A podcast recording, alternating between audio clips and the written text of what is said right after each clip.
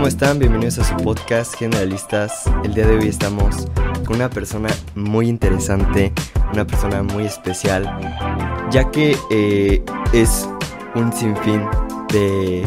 de es un estuche de monerías, en pocas palabras. Es coach vocal, locutora, ha hecho doblaje también, actualmente también es cantautora, eh, tiene una especialidad en teatro musical y bueno, en general eh, ha explotado todas toda su voz eh, en esta industria y la ha ocupado para muchas cosas. El día de hoy me complace presentarles a Jimena Gallardo. ¿Cómo estás, Jimena? David, muy bien, gracias. Estoy muy contenta de estar aquí. Gracias por, por esta introducción tan intensa que digo yo. Ay, si soy yo, no soy yo, no es para tanto, no, no, no es para tanto, no es para tanto, no, como creen. así, así los años me, he entrenado, no, no es cierto, pero muchas gracias, muchas gracias por el espacio, muchas gracias por, por permitirme platicar un poco como, pues de mí, de mi historia, de, lo que hago, este, de lo que he hecho, entonces, pues muy contenta. Perfecto, Jimmy. Pues siento que tienes muchas cosas que contar eh, empecemos, y también me da mucha curiosidad saber ciertos puntos acerca de tu historia.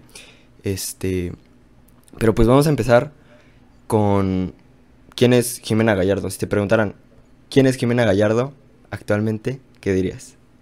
Una mujer intensa, terca, no es cierto, no, diría que es, este, Jimena es una artista, es todo. Eh, yo creo que empezaría como por ahí, Jimena es, Jimena es artista.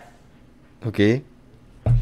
Cuéntame cómo, cómo pasaste, porque se me hace muy interesante que hay mucha gente que creo que le pasa que estudia una carrera y como que después se arrepiente y dice, no, creo que esto, creo que no iba por aquí. Creo que, creo que tú eres, tú, eres una de esas personas, pero también de esas pocas personas siento que logró y tuvo esa oportunidad de poder pivotar y de irse a otro lado, ¿no? Y, de dedicarse realmente a lo que le gustaba. Cuéntame cómo le hiciste de estudiar derecho a, a ser este cantautora y a dedicarte a la, a la voz.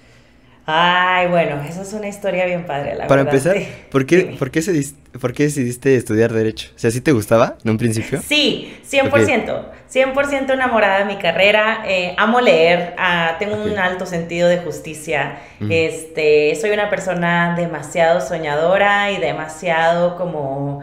Em, yo creo que utópica sería la palabra, porque eh, cuando empiezan todo parte desde la, desde mi, la prepa en la que estaba en los últimos semestres, te daban la oportunidad de irte como por ramas, ¿no? De que si los físicos, este, eh, la parte de médicos, eh, bueno, químicos, pues, este, y humanidades y no sé qué. Entonces, la verdad es que yo tuve una, una discusión conmigo misma porque yo inicialmente quería ser médico y siempre dicen que los abogados o los abogados quieren ser médicos o los médicos quieren ser abogados, pero como que siempre están como pegaditos. No sé cuál sea la relación, pero yo así estaba. Yo ya tenía elegida hasta la especialidad que quería hacer en un futuro, o sea, como que yo ya estaba visualizándome como médico. Y luego lo pensé mejor y dije, híjole, las guardias. y dije, no, mejor no, mejor derecho. Este, vi el programa, o sea, como de lo que iba a tratar, me, involucré, empecé a platicar con personas que ya habían estudiado esa carrera y pues me hallaba. Supongo que, ¿sabes qué? Eh, me daba miedo todavía empezar a perseguir como sueños. O sea, como que me enfocaba en lo que era buena. O sea, me gustaba muchísimo el área de físico-matemáticos. pero porque llevaban diseño, dibujo técnico le llamaban, pero era como dibujo súper padre. A mí me encantaba dibujar, pero decía, no, es que si me meto ahí, obviamente voy a reprobar porque soy malísima para las matemáticas y soy malísima para la física. Entonces, como que me iba a lo, a lo confiable. Entonces, sabía que era buena para leer, para memorizarme ese tipo de datos históricos. Entonces dije, ah, entraré a Derecho. Entro a Derecho, este, empiezo a trabajar desde muy chiquita, o sea, al año de que estaba estudiando derecho, yo me metía a un despacho de abogados para empezar a como a conocer y entrar en, porque yo dije, bueno, ya abogada, señora abogada, seré yo. Este, Entonces, y pues, y mis amigos también allá en Monterrey, porque yo estudié en, en Monterrey, yo soy de Monterrey, este, y si no se nota por el acento, al rato lo, enfatizamos más. Este, no, es cierto. Y me encanta el este, acento regio. el acento regio, ay, me creerás. Yo tengo mis opiniones divididas, pero quiero mucho a mi gente. Este, ay, porque los regios podemos ser de pronto como un poco cerrados, creo yo. Somos muy orgullosos. Este, y, creo que de pronto eso es una característica de las cuales no me gusta y una de las razones por las cuales estoy aquí en Ciudad de México ahora, pero ya llegaremos ahí. Entonces, este, pues estudio Derecho, em, siempre estuve, es importante destacar de por qué estuve en la universidad en la que estuve, porque conocí ahí la difusión cultural, o sea, conocí ahí las obras de teatro, la revista musical y yo era esta abogada cantante. Cada que tenía la oportunidad me metía a clases extracurriculares, ya sea de guitarra, de canto. Yo estaba ahí metida este, en, eso, ¿no? Entonces, em, termino la, carrera y, y la verdad es que pues yo ya había decidido, así como que pues esto es lo que yo estoy haciendo, o sea, como que ya... ya me llama la atención que... Sí dices que trabajaste el primer año de tu carrera, ¿no? O sea, empezaste a trabajar el primer año. No, no, no. O sea, al, año al año 2, al año 2, ah, Al año 2. Al año 2, al año 2. O sea, pero todavía no te graduabas. No, todavía no. Ni tenía la obligación de hacer prácticas profesionales ni nada. Estaba aburrida, yo creo. Este, porque trato de recordar como por qué, pero pues no, supongo que, ¿sabes qué? Es que te decían mucho como, si tú no vienes de familia de abogados, eh, es importante que te vayas como metiendo. Y yo no vengo de familia de abogados, vengo de familia de, en su mayoría, doctores. Este, Entonces, eh, y bueno, artistas mucho menos, ¿verdad? Entonces, este... Eh, pues, ¿Es la primera artista en tu familia, por así decirlo? No, soy... Yo fuimos de los primeros tres, mis hermanos y yo. Soy la, segunda de tres hermanos. Este, mi hermano Germán, yo y mi hermano Diego. Este, Germán y yo nos llevamos dos años, entonces fuimos los primeros en, en realidad de decir de que nosotros nos gusta la música. Mis demás primos, pues, pues la, la, realidad es que no. O sea, eh, eh, era el fútbol, era eh, la escuela, era destacar como en otras cosas y nosotros, ah, mi hermano, a mí me gusta la guitarra, y yo, pues a mí me gusta cantar, o sea, o el baile en una de mis, o sea, típica, o de las niñas que están en las academias de, danza y ese tipo de cosas, pero así como que de los performers, pues fuimos los primeros, ya después tengo un primo que es DJ, este, otro que, eh, que toca el sax también, el mismo, este, otro primo, sí, o sea, como que de, yo creo que de, habernos aventado nosotros dos, o sea, porque mi hermano el más chico es siete años menor, entonces, pues todavía le tocó un poquito, este, después todo eso, pero eh, como que también mis otros primos se aventaron a decir de que, ah, pues eh, ellos, ellos como que dijeron sí a la música y pues, ¿por qué nosotros no, no? Entonces, Este... ¿Y tus papás no sacaron de onda? Eh, sí. No, hay ninguna este, familiar que sea músico y de mm. repente mis hijos sí. Mi papá mucho, o sea, como que, ¿qué onda? De, siempre sigue preguntándose como que de dónde, ¿no? O sea, porque mi mamá es contador, mi papá eh, ya está jubilado, él era policía, entonces como que, pues no, o sea, veníamos de estudia, prepárate, sé, eh, sé alguien en la vida, en la parte como académica, porque pues de ahí veníamos, o sea, ¿no?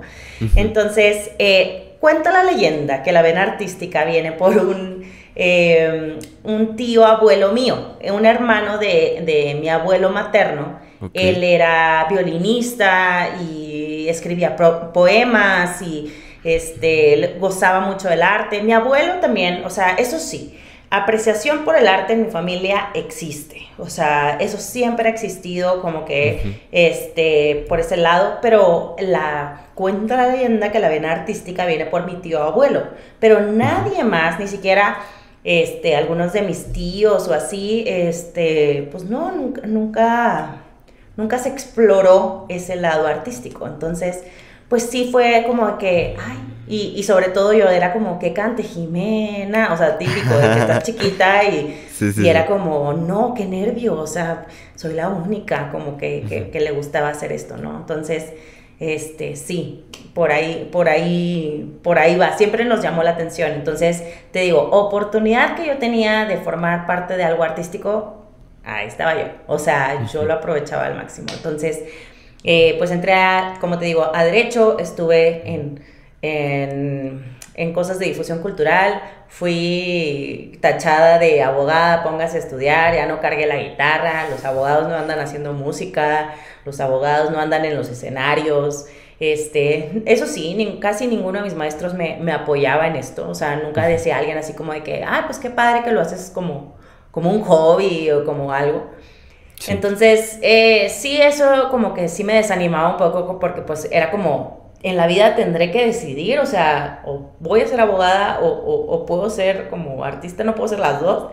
Entonces, este, me, me graduó y yo tomo una decisión de que pues ya me voy a alejar de las artes porque pues esto quiero hacer en serio, ¿no? O sea, quiero ser una persona que, pues que ya es independiente, que, que eso sí, siempre he sido muy independiente, entonces como que pues ya buscaba independizarme, eh, buscar como mis propios medios pero la verdad es que iba al trabajo y de esas que ya ni, o sea, cumplía por cumplir, llegaba tarde, este, cero ganas tenía, o sea, me encontraba ya que en una tristeza profunda porque me había alejado totalmente de, de la música y me hizo tanta falta que empecé a notar que pues mi, mi vida no estaba completa sin, sin, ella, o sea, como que no, no, no, simplemente Jimena no era. Entonces...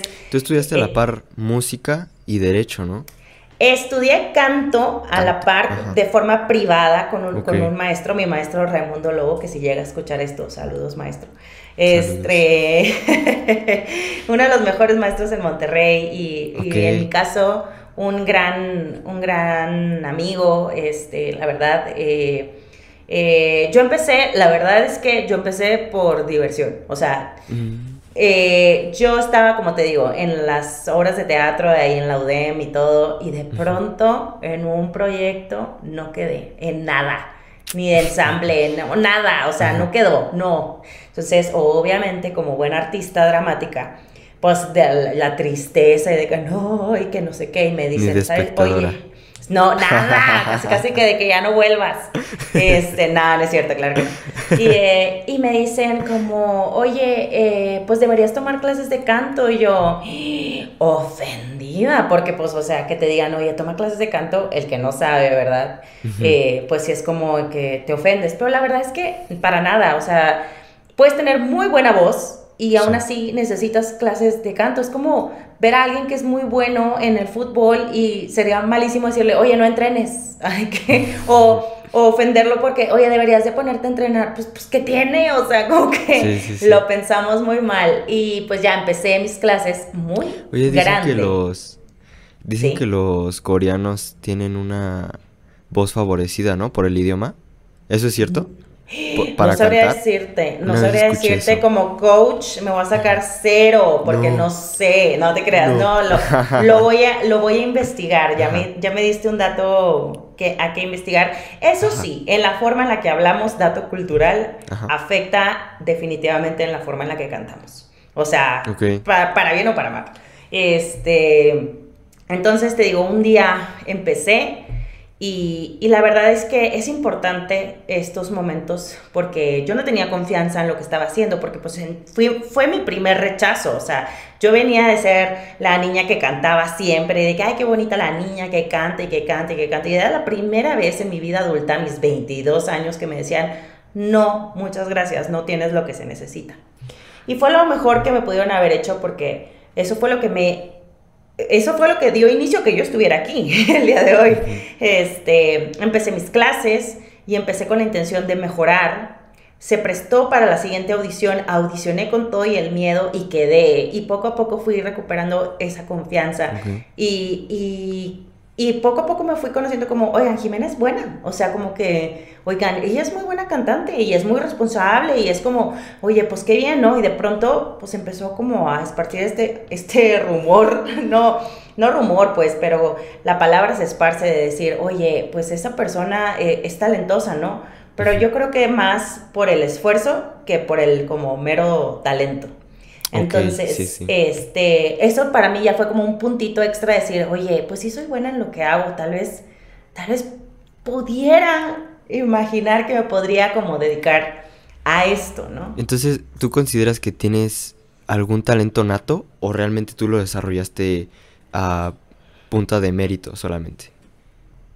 Híjole, qué difícil pregunta porque inmediatamente pienso una cosa y digo, ¿qué te pasa por decirlo en voz alta? Yo creo que sí tengo un talento nato, eh, qué fuerte, y todos aquí de que dejan de escuchar el podcast, de que qué asco, no, bye, no. Pero a ver, elaboro. Yo creo que sí tengo un talento nato, ojo, no tanto para cantar, sino para la, para la apreciación de la belleza de las artes en general. Este, y una disciplina ante la frustración para aprender algo. Y eso, y eso creo que se traduce en mis clases de canto. Mucha gente, o sea, yo muchos años no fui muy buena. De hecho, tengo pocas grabaciones de mi chiquita y, y, o sea, la verdad es que yo no diría de que esa niña tiene talento. No, no, no diría así. Pero creo que soy una persona que, aprendió a verse, a veces así les digo yo a mis cantantes, a mis alumnos, a verse en el espejo con mucha rapidez y a verme como soy. Y decir, bueno, esto es lo que hay, mamacita. O sea, eh, o lo queremos o, no lo queremos, ¿no? O sea, y, eso es algo muy importante, creo yo, en tanto en el mundo real, como le digo yo, como, como que es allá afuera, como dentro de las clases de canto o dentro de, de, las aulas, es qué le vas a decir al mundo y, y, cómo vas a querer tu voz, o sea, si la vas a querer o no, este, porque la voz es única y no se vuelve a repetir, entonces yo tuve que aprender a querer mi voz también, o sea... Eh, eso es algo que mucha gente no cree en eso, pero yo es algo así vital. Si tú no, si tú todo el tiempo estás, híjole, qué feo estoy cantando, que te estás diciendo a ti mismo que no está chido lo que haces. Entonces, eh, yo creo que empecé a enfocarme en, querer esa voz y como presentar con seguridad de que pues esto es lo que hago y, mi voz es diferente y mi voz puede que no le guste a muchos y eso me va a romper la cabeza un millón de veces porque las audiciones se trata de si les gustas o no, no de si tienes talento o no. Este, entonces, eh, pues yo aprendí y sigo aprendiendo a, querer mi voz. Entonces, yo por eso siempre les digo a todos mis cantantes, podrán, podremos encontrar al mejor cantante del mundo con una voz hermosa, divina, que el universo, Dios, las fuerzas cósmicas se lo dieron. Si no trabaja, no sirve de nada. Entonces, yo creo que soy más en cuanto a eso de, disciplina.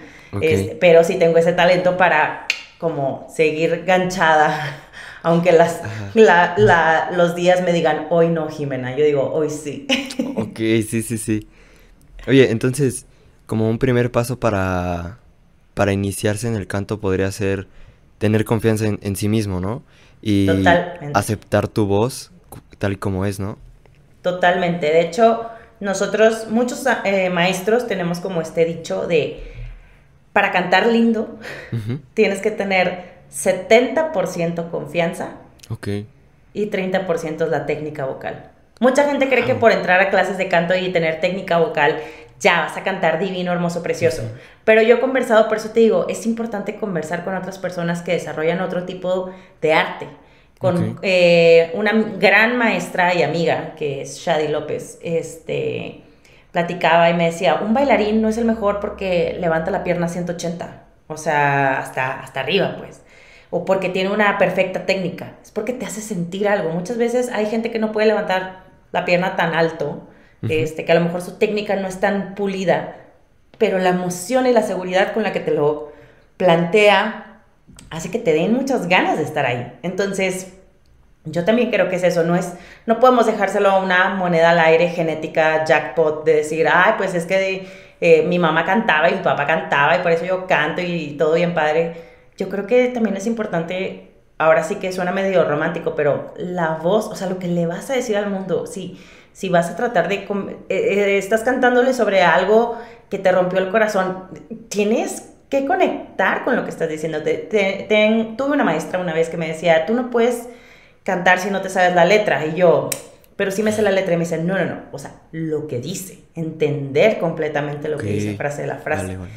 Entonces, yo creo que el primer paso es aceptarnos como somos, tanto en lo emocional, en lo literal, este es mi, mi cuerpo, este es mi cara, este es mi ser, esta es mi voz y aprovecharla al máximo, porque ahí tenemos cantantes como Eros Ramazzotti, que tiene una voz bastante particular, este, y triunfa, y a mucha gente le gusta. O Shakira, que también es otra voz muy particular y a mucha gente le gusta. Entonces, nunca sabes, en gusto se rompen géneros, nunca sabes a quién le vas a gustar, pero no se trata de buscar gustarle a los demás. Se trata, creo que, buscar gustarse a uno mismo y eso se nota. O sea, también, si vemos a alguien en el escenario con cara de susto, lo quieres bajar de que, ay, pobrecito, no, que se baje. Pero si ves a alguien en el escenario gozoso, dices, ay, qué padre, o sea, hasta yo podría hacerlo. Entonces, este, creo que eso es lo principal. Ese sería mi primer consejo para alguien que está buscando como cantar, sería, hey, acéptate, todo va a estar bien. ¿Existe algo como algún tipo de evaluación para saber si alguien canta bien o canta mal? O simplemente, o sea, como tú dices, si tiene confianza, pues ya de ahí podemos trabajar para adelante. Ah, la confianza nos ayuda mucho para determinar si es algún tema auditivo, o sea, de que a lo mejor falta entrenamiento auditivo, porque a veces esa es la primera que nos topamos, ¿no? Como que la afinación.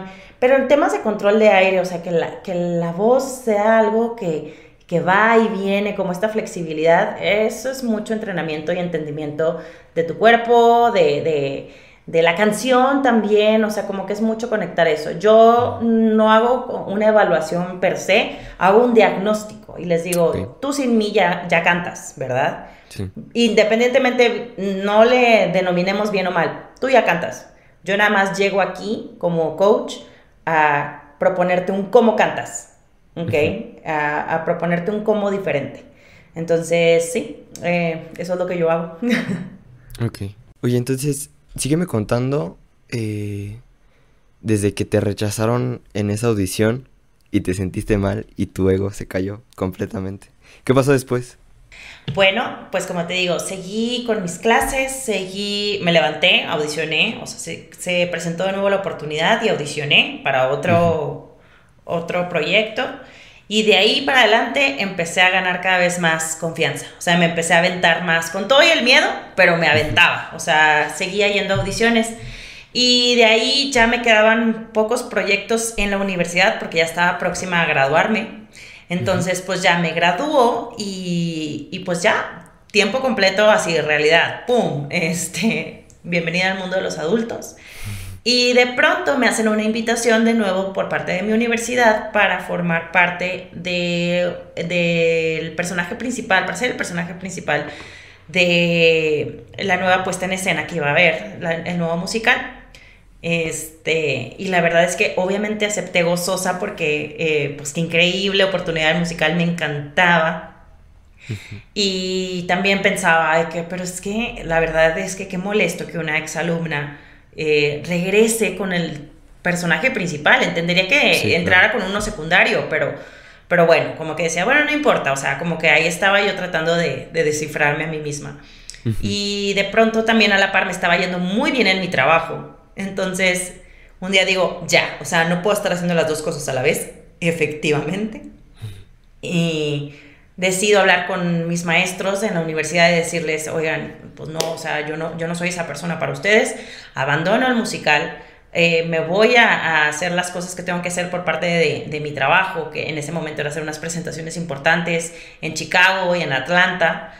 Y para cuando regreso me invitan a ver el musical, o sea, la compañía me invita de que vente a ver un previo, o sea, como que pues eres parte de la familia, ¿no? Y voy y pues tristeza extrema. O sea, tristeza extrema porque les quedó increíble y era la envidia y el celo de decir de que "Oh, yo quiero estar ahí.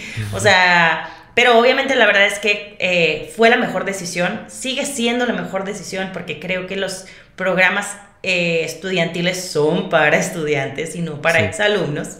Este, sin embargo, ese fue ya mi, mi primera, yo creo que la segunda llamada, o sea, más bien, la segunda llamada para mí de decir, esto es lo que tú quieres hacer en realidad, Ok. Jimena. o sea, Ujú. acéptalo. Entonces, la tercera llamada fue justo lo que te decía hace un momento, que era, empecé a llegar tarde a la oficina, cada vez ponía como menos atención. Entonces, después de, me tardé un año en renunciar. O sea, todavía, eh, todo esto empieza como un año atrás, pero por la parte de que cómo voy a renunciar, cómo voy a dejar esto, qué es lo que voy a hacer, o sea, como que, este, entonces un día me armé de valor y pues hice un plan.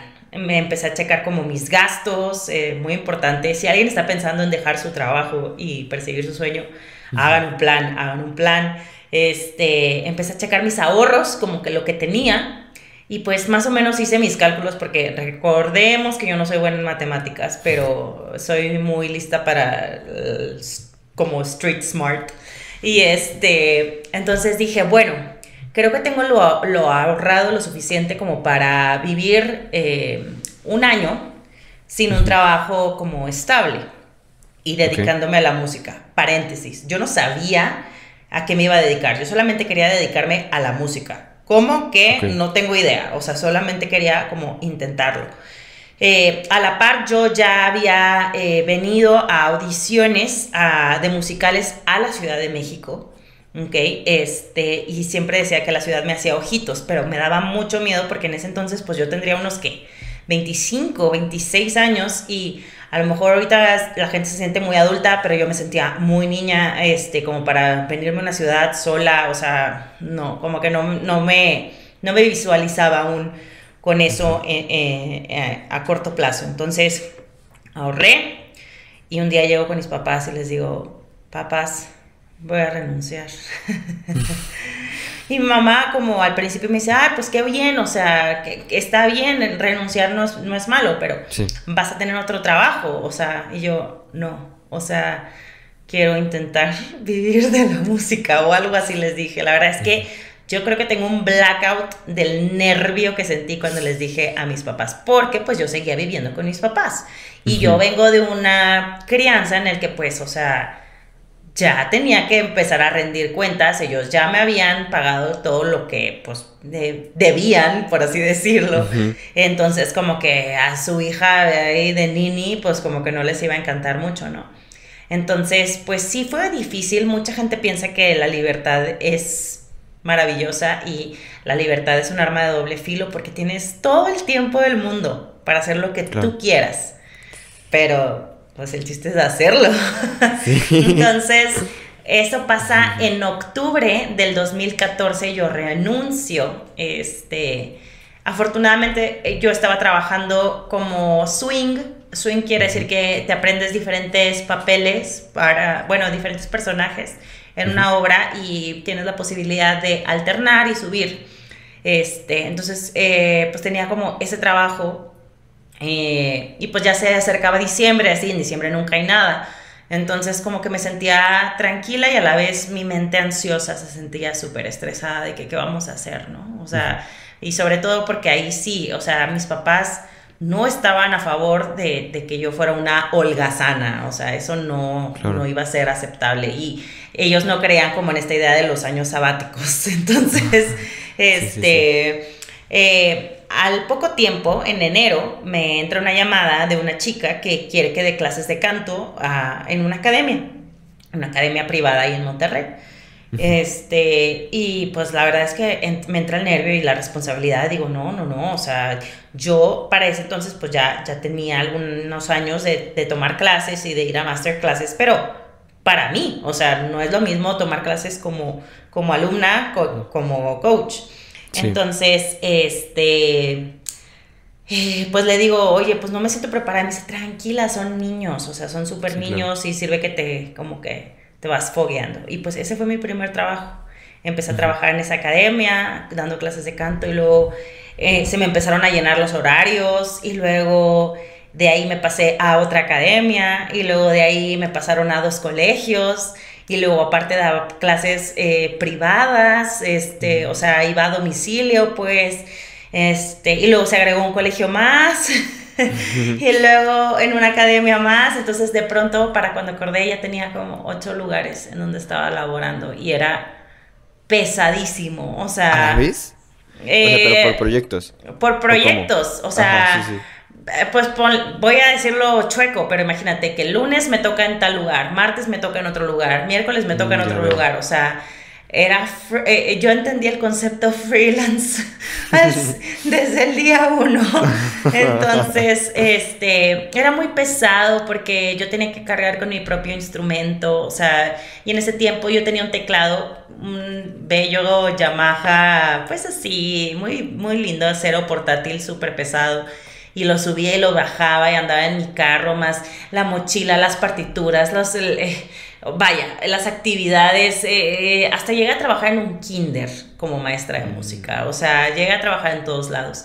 Y, y de pronto ya era demasiado, estaba tomando otra vez como que todo de mí, digo, aceptaba porque pues tenía que encontrar trabajo, ¿verdad? Este, entonces un día eh, que siempre lo tengo presente, que estaba en mi carro comiéndome una Carl's así súper apurada, este, llorando porque estaba de que yo estoy cansada, o sea, ya, este, digo, de nuevo, me ofrecen ser maestra de canto de, de, de una de las prepas del tecnológico allá en Monterrey del TEC de Monterrey. Y pues digo, ay, ok. Y otra vez llego con mi mamá y le digo, mamá, voy a renunciar. Y mi mamá, no. O sea. Otra vez. Eh, otra, sí, no, otra vez. O sea, como que mi hija no da una. O sea, de verdad es preocupante.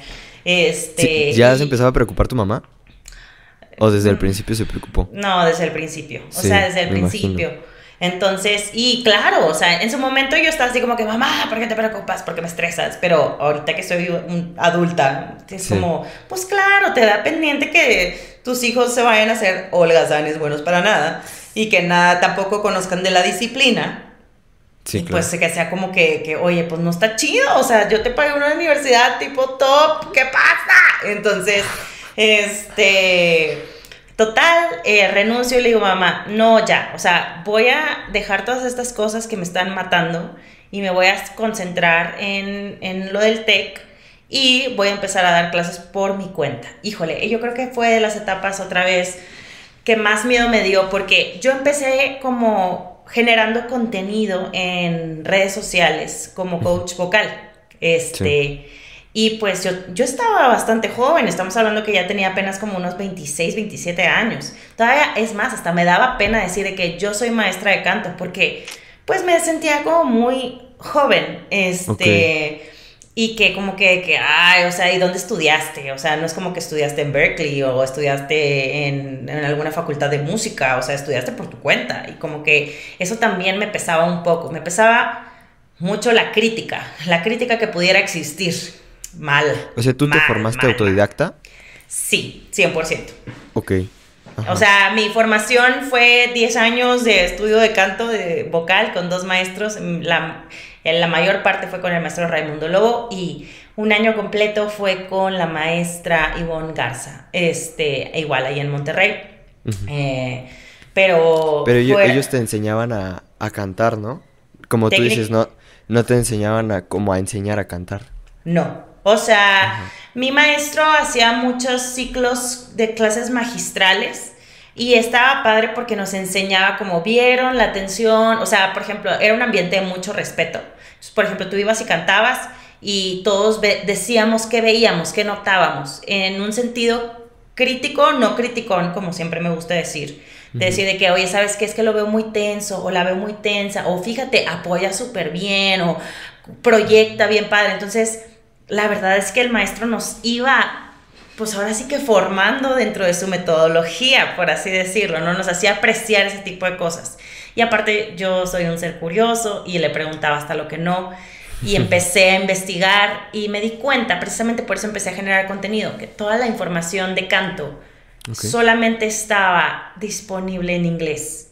Y no todos hablan inglés, entonces me dediqué como a empezar a escribir mis opiniones, publicarlas, este, investigar, hacer posts, o sea, hice toda una campaña, hice toda una marca de, de, lo que soy yo, de lo que es Jimena Gallardo como coach vocal, de lo que es Quiero Cantar, que quiero cantar es como mi programa de donde este, tengo a mis cantantes.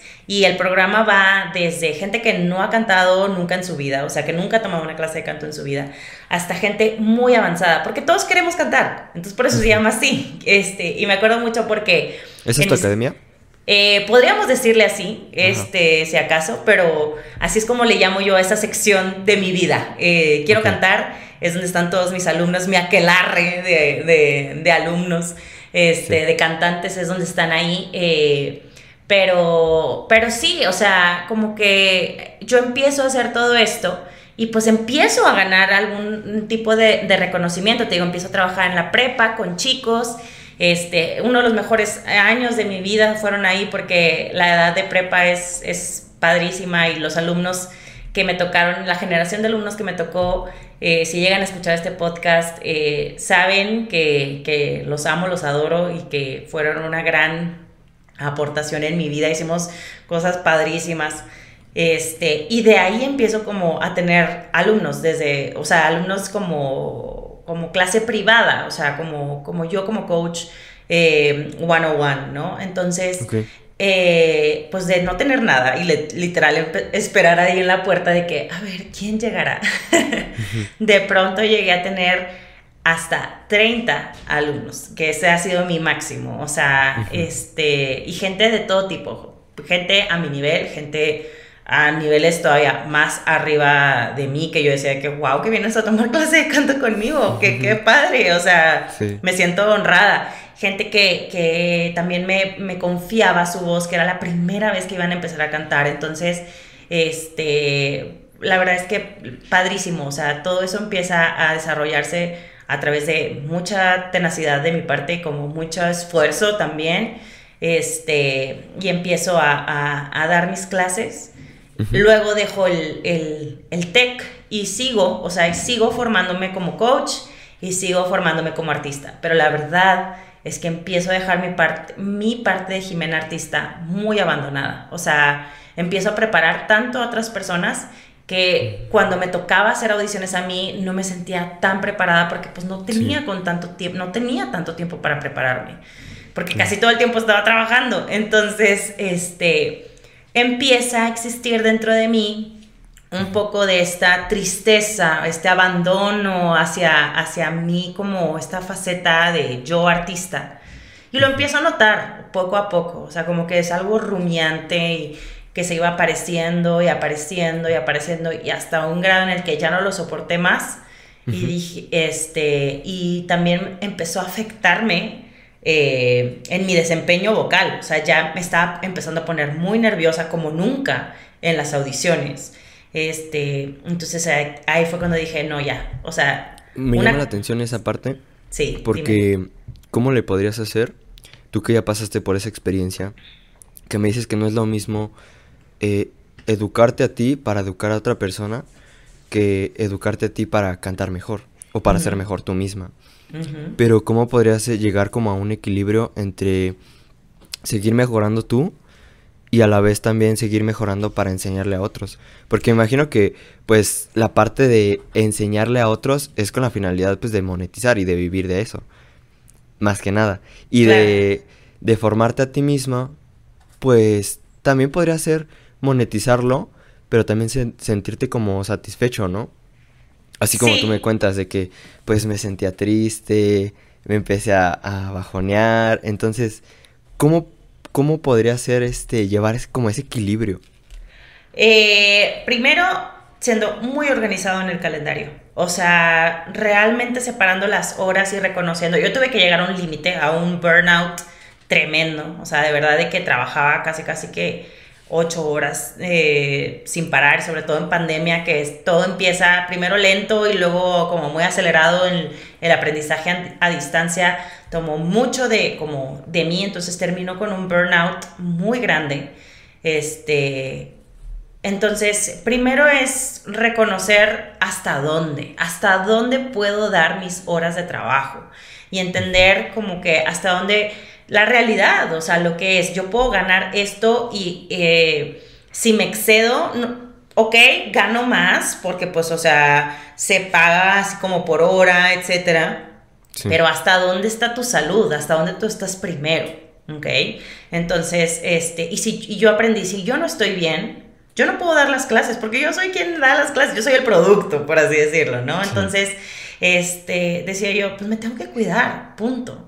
Entonces, punto número uno, el calendario. Punto número dos, súper importante y cada que tengo la oportunidad de mencionarlo, nunca lo dejaré de hacer, es ir a terapia. O sea, de verdad que eh, los, las personas, los seres humanos, eh, contamos con demasiadas emociones.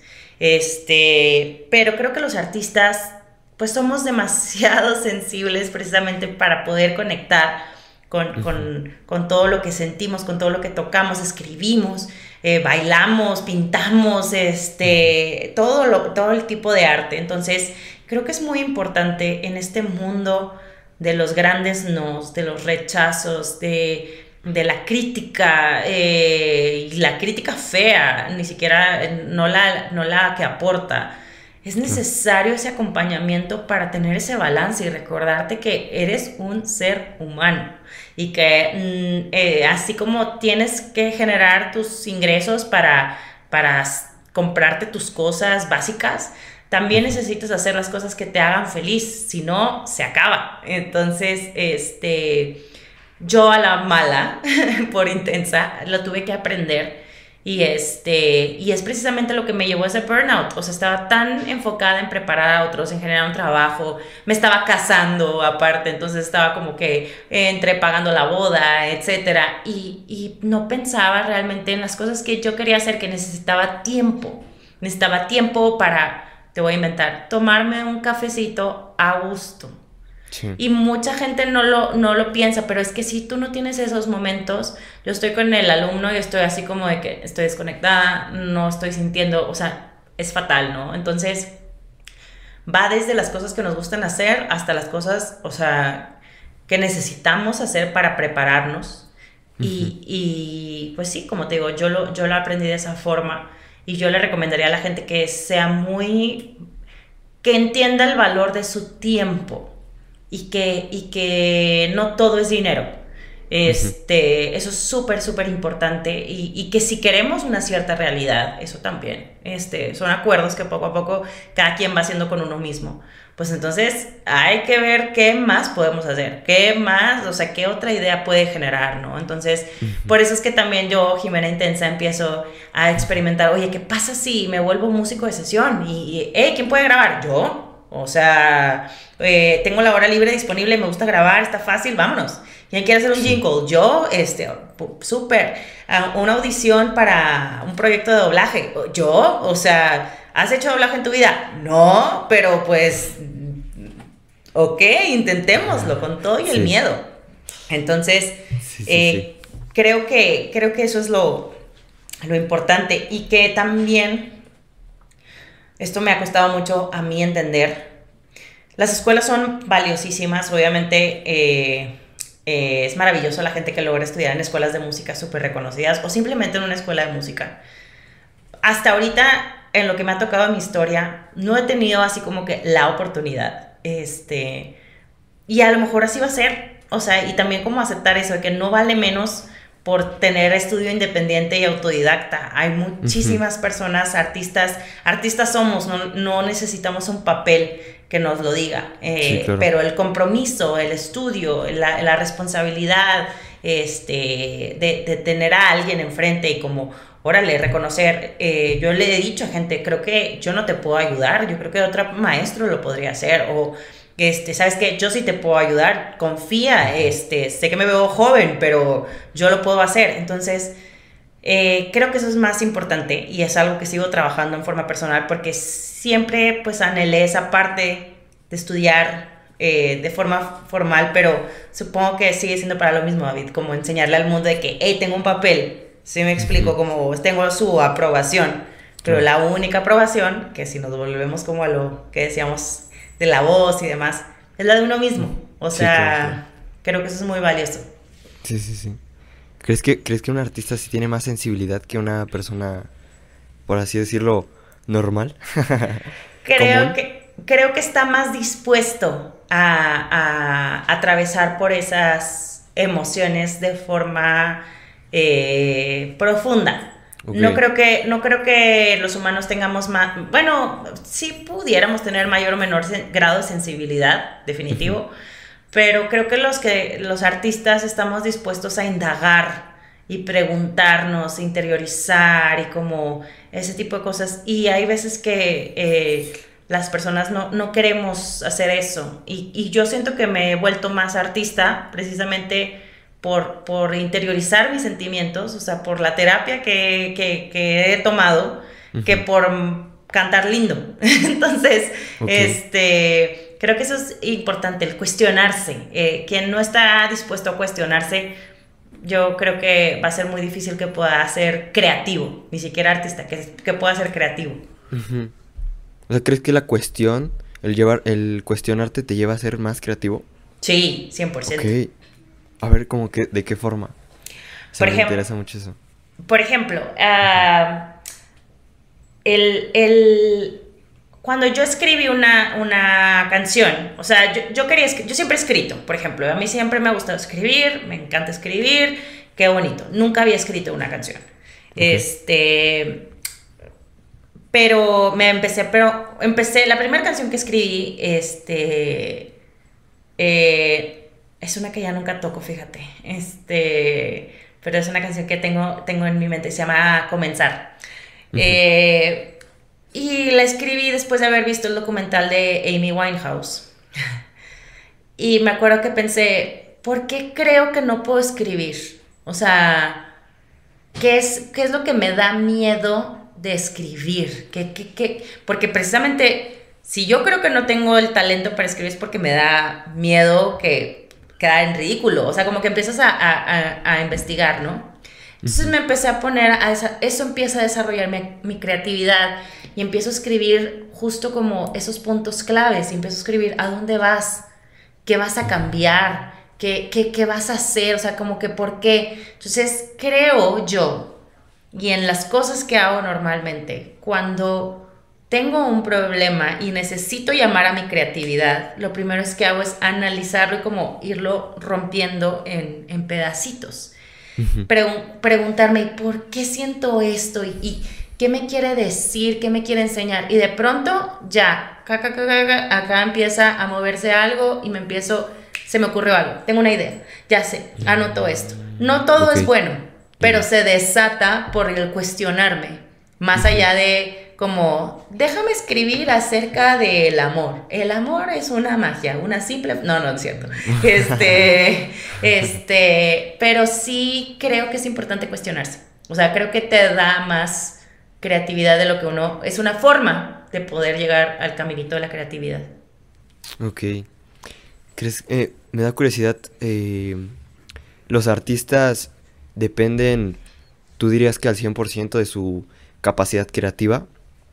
Y si tú crees también que el ser humano tiene como ciclos de creatividad o siempre, o siempre puede eh, llegar a ser creativo si él quiere. Por ejemplo, este, no me siento inspirado, pero si me siento y, busco esa creatividad, la puedo encontrar.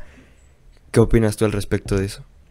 Yo he aprendido por, por grandes amigos, grandes maestros, que eh, uno tiene que desarrollar la habilidad de la escritura. Es una habilidad, así como el canto. Este, no todo lo que escribas va a ser bueno, ni va a ser malo. Entonces, este, creo que no depende de la inspiración. Creo que si esperamos a que la inspiración llegue como como me enseñó mi querida amiga Ceci Yuno en uno de sus cursos, de que, ella da cursos para preparar artistas. Ella es una artista y prepara artistas también. Eh, habla que no podemos sentarnos a esperar a la inspiración, porque pues entonces nos quedaríamos sin comer, o sea, básicamente, ¿verdad? Eh, pero yo leí un libro que me encanta recomendar, que se llama Big Magic, o Libera tu magia de Liz Gilbert, la mujer que escribió, la autora que escribió eh, Comer, Rezar y Amar. Eh, y habla como eh, hay que show up, hay que presentarnos. O sea, dice, ¿tú quieres escribir un bestseller? Tienes que levantarte todos los días, sentarte frente a tu computadora y escribir. ¿Escribir de qué? Show up, como que aparécete. O sea, como que ella sí cree en esta entidad de que las ideas están navegando por ahí. Pero si nosotros no nos no ponemos de nuestra parte y no nos sentamos a hacer la acción, la idea tampoco va a llegar a nosotros. O sea, va a llegar a quien esté dispuesto a recibirla. Es, un, concepto así como que medio mágico, pero me encanta porque la verdad es que si, si lo humanizamos todavía más, sí, yo cómo voy a esperar escribir si nada más me siento una vez por semana cada vez que me siento inspirada, pero si, mejor desarrollo mis ideas, mi, eh, mi rima, mi, mi métrica, mis habilidades en el piano o en, otra, en otro instrumento, si no salgo a pasear y si no aprecio la belleza, otros artistas, o, museos, o sea, ¿qué estoy consumiendo? ¿Cómo, ¿Cómo estoy showing up para obtener esa, pues eso que yo estoy buscando para, para tener, pero no lo alimento? Entonces, hay que, hay que mostrarse, hay que llegar. Y no siempre va a llegar la idea, pero creo que hay que estar ahí presentes en caso de que, en caso de que llegue. Entonces, si tú buscas como activamente tu creatividad y la desarrollas, es con, eso es más que suficiente para poder vivir de tu creatividad. Y saber monetizarla. O sea, y saber monetizarla. Eh, algo que a mí me ha servido mucho también es eh, seguir cuentas de marketing digital. Sí. Muy importante. O sea, como como leí hace poco, leí la definición de artista independiente y decía, artista independiente es la persona que usa todos sus esfuerzos, tanto físicos como económicos, para un propósito, un fin artístico, o sea, como promocionar de, forma personal su, carrera.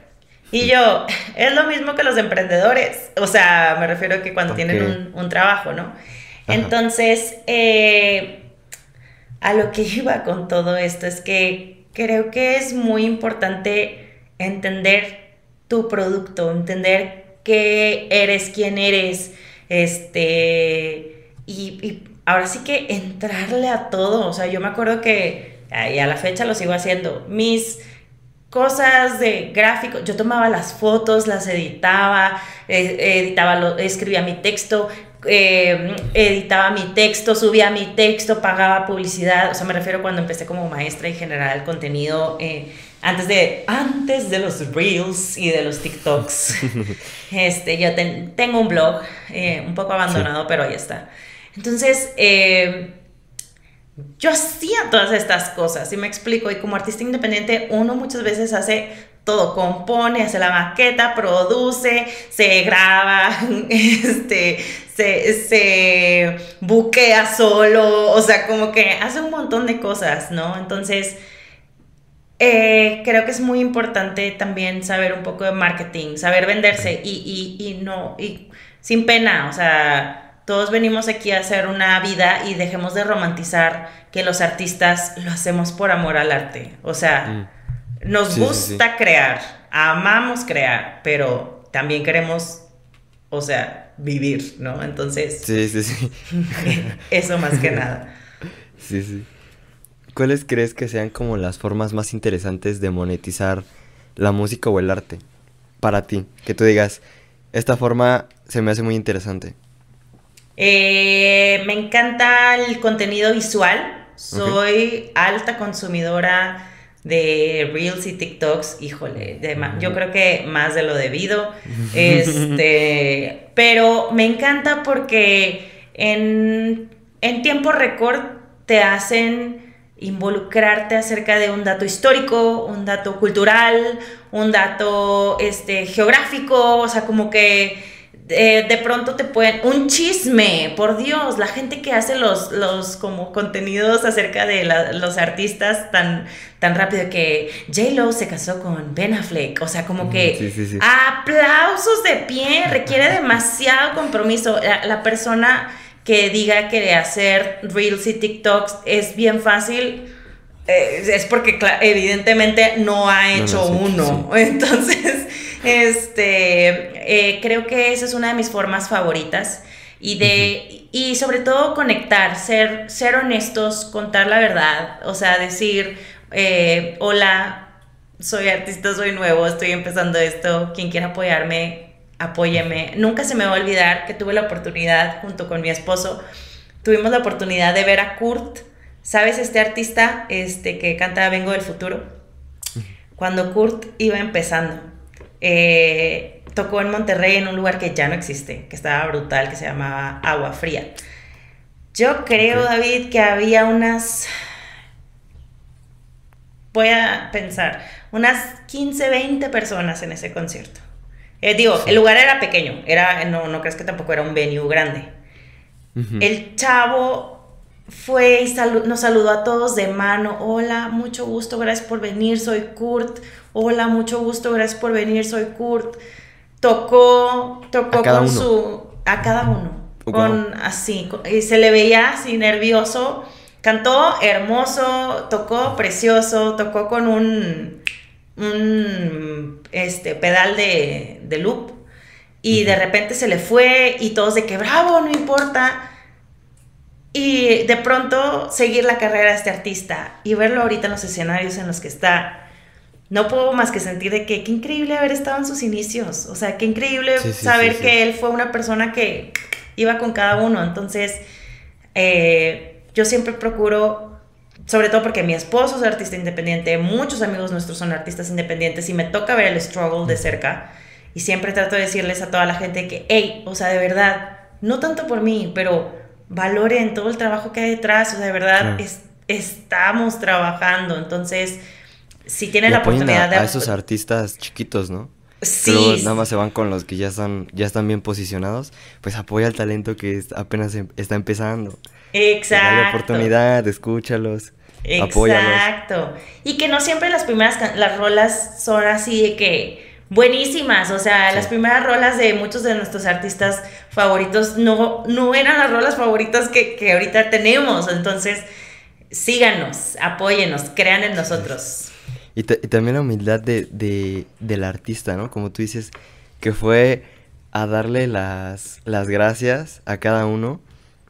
O sea, me gusta mucho eso de un artista que no, que no se infla, ¿no? Así que, ay, yo soy, yo soy artista, yo soy como más me gusta cuando un artista es así, como, como humilde. La otra vez lo estábamos platicando igual con, con Adair. sí, claro, saludos a Adair. y, y me decía, pues es que, o sea, literal, los artistas vivimos de nuestros espectadores. Y que tú seas mamón y, y, ni siquiera les des un autógrafo si te lo piden, una foto o cualquier cosa. O sea, estás viviendo de ellos, o sea, no seas así. En cierta parte a algunos sí se les sube la fama, pero pero qué chido a los que no se les sube. sí. no se les sube el dinero a la cabeza. exacto, exacto. no? ¿Cómo ves? Pues sí. ¿Cómo ves, Jimmy? Pues sí, esto es, esto es un... Pues mira, al final yo creo que es muy importante tener los pies en la tierra y soñar alto. O sea, soñar no, es, no está mal. Y también, también saber reconocer que las personas nos equivocamos. no creo en la cultura de la cancelación. Me reconozco que yo era una persona que sí era como de que no, cancelenlo. Y la realidad es que cada vez me, me, siento muy arrepentida de haber pensado de esa forma. No creamos en eso. Las personas cometen errores y si están 100% este, dispuestos a enmendar sus errores, a disculparse y decir, ¿sabes qué? Sí, es cierto, me pasé de lanza, sí fui, fui bien grosero, fui bien no sé qué, eh, me pasé con este comentario, pido las disculpas que tienen que ser. No hay que cancelar a la gente. O sea, la verdad es que tenemos que dejar de endiosar a estas personas o ponerlas en un pedestal y cada vez así, con la facilidad de que algo hagan que nos disguste, que se caigan y nosotros, no, ya, o sea, ya cayó mi gracia, qué pésimo persona es. Y es como, no lo conocemos, conocemos una partecita de esa persona. Sí, sí, sí. Entonces, este, creo en eso creo que, y creo que, que pues va para, para, todos los lados, o sea, no, no seamos tan letales ahí a la hora de, de enjuiciarlos. Sí, el otro lo, lo, comentaba con un amigo. No, no juzgues tan, no juzgues tan salvaje. O sea, si te gusta juzgar, está bien, o sea, no, no, hay problema, ¿no? O sea, te gusta criticar, está bien, pero suavecito, poquito, o sea, no lo critiques tan salvaje, porque pues igual no sabes el contexto de la persona, ¿no? Totalmente. Ni, ni lo que hay detrás. Totalmente. Júzgalo poquito. No tan salvaje, no lo destroces. Totalmente. Bueno, Jimena, ya para ir este finalizando, Cuéntanos de tus últimos dos lanzamientos de Incendios y Oscuridad. Y también de tu, no sé si todavía lo vayas a anunciar, tu nuevo EP. Sí, claro, lo platico a los cuatro vientos, pobre, porque cada que lo platico siento que mi productor, o sea, mi hermano, tiembla. Este, porque... Así de, ya, ya voy, ya estoy trabajando en eso. Híjole, sí, pobre, o sea, es de que él siempre me dice, deja de decir que va a salir este año. Y yo, no, o sea, sí podemos que salga este año. Le doy unos dolores de cabeza, pero la verdad es que hemos estado trabajando muy bien juntos. Este, bueno, justo, justo ahorita para conectarlo con lo último que decíamos de, de, de cuidarnos, de hacer las cosas que nos gustan. Yo comienzo a escribir y, y, empiezo a adentrarme a esta parte de la composición sin saber, la verdad es que en, en, ese momento no lo sabía. Este, y comienzo a escribir mi primera canción, bueno, no es la primera canción, pero la primera canción de este próximo EP eh, que se, la primera canción que escribo se llama Oscuridad. Y Oscuridad habla precisamente de toda esa oscuridad que había dentro de mí por, por haber sofocado por tanto tiempo muchas cosas que quería, muchas emociones, por mucha ansiedad que se desarrolló, este, y que a la vez me atacaba en los momentos menos indicados, o sea, en los momentos menos indicados estaba yo, ¿y qué tal si nos ponemos ansiosos en este momento? Entonces, eh, empiezo a escribir esta canción, es una canción dramática, 100%, o sea, yo estoy muy influenciada por la música de mi época cuando era niña, este, que pero mi época de niña se define en dos cosas, o sea, tener desde Britney Spears y todo el glitter del mundo, este, hasta las cosas más pesadas que me encantaba escuchar en ese momento, que era Pearl Jam, este, Smashing Pumpkins, eh, eh, ¿cómo se llama? Me gustaba escuchar como toda esta parte como más madura y creo que esa es mi dualidad, siempre ha sido, o sea, como que puedo ser muy chistosa, muy como una niña y también como esta persona como seria y oscura. Entonces, Oscuridad tiene como un poco de eso, un poco de realidad, un poco de drama, mucha cuerda, este, mucho todo. Y, y pues ya, ¿no? O sea, le escribí con la intención de, de, de un proceso que estaba llevando a cabo de, en, en terapia y, y, y, con cero intención de como qué pasaba. O sea, dije, pues es mi lanzamiento como, hola, soy artista y vamos a ver qué pasa, ¿no? Y después empiezo a escribir escribir, escribir, escribir y empiezo a escribir incendios. En incendios se trata, es otra idea totalmente diferente, o sea, de hecho incendios empieza como una balada y no es una balada, este es más un pop rock upbeat, este, con algunos elementos ahí medios, este, actuales diría yo, pero a la vez me, me hacen esa reminiscencia a la música que me gustaba escuchar de los eh, 2000 tipo Alanis Morissette, este, eh, Natalie Bruglia, y como que habla sobre las relaciones tóxicas y cómo eh, estos desastres naturales suceden, o sea, el, amor empieza con una chispa y la chispa se descontrola y ocasiona un incendio y acaba con todo y acaba con las personas involucradas, ¿no? Entonces es una experiencia real. Este, y de pronto me di cuenta que estaba escribiendo acerca de la oscuridad, de incendios, y de las tormentas, que esta es otra de las canciones que está dentro del EP. Y dije, ¿sabes qué? Este EP es puro desastre natural. Y me empecé a reír y dije, pues sí, el desastre natural soy yo. O sea, realmente A veces me pregunto si siento demasiado, o sea, hay veces que me siento como un desastre precisamente por tantas emociones que llego a sentir y digo, hay alguien más que pasará por lo mismo, sí o no, o sea, seré, seré yo demasiado como, demasiado intensa o no sé. Y dije, pero a la vez está padre porque los desastres naturales no siempre nos traen consecuencias malas, a veces es la naturaleza que toma su curso. Entonces, eh, Desastre Natural es el próximo EP, van a nacer cuatro canciones ya saben, este, de las cuales pues ya escucharon dos, dos no las conocen, este, que van a, van a salir. Yo tengo pensado que salga este P un poquito antes de finales de año. Este, ya tenemos grabadas tres, nos falta una, eh, entonces allá vamos. Y pues del EP eh, eh, ya también estoy pensando un álbum para el próximo, para empezar a trabajarlo el próximo año. Ese sí, sin fecha de salida. vamos a darle, vamos a darle tiempo. Este, pero sí, eso es, este, así es como llegué hasta acá. O sea, eh, y, y cómo llegamos a la Ciudad de México, pues es reciente, nos mudamos porque dijimos precisamente eso que te decía que de pronto Monterrey nos quedó chiquito, de pronto ya no nos, no nos hallábamos un poco, nos venimos para acá, mi esposo y yo, a empujar nuestros proyectos, este, que también vayan a seguirlo a él, él se llama Macario, lo pueden encontrar como Macario a tiempo, este, y pues aquí estamos, eh, viviendo ahora sí como quien dice, el sueño del artista con todo lo que lleva, los días buenísimos y los días malísimos, pero, viviendo, pero viviéndolo, viviéndolo. Oye, cuéntanos, este, ¿dónde te presentas eh, para tocar en vivo? Me voy a presentar eh, el próximo, el próximo jueves 11 de agosto me presento en el de Pacoyo a las 7 de la noche eh, para obtener sus entradas porque la locación es secreta, tienen que escribirle a la gente del de Pacoyo. Este, y es una cooperación de 120 pesos, súper accesible. Eh, y eh, después de esa, después de esa todos los jueves estoy en el Café de la Esquina 26 tocando eh, muchas cosas, mis canciones y otras más. Y tengo dos fechas más que no recuerdo muy bien, son en septiembre, una es el 3, si mal no recuerdo, y la otra es el 22. Entonces... Este, ya les avisaré cómo, cómo va a ser el formato de esas presentaciones, porque realmente la del 22 es online.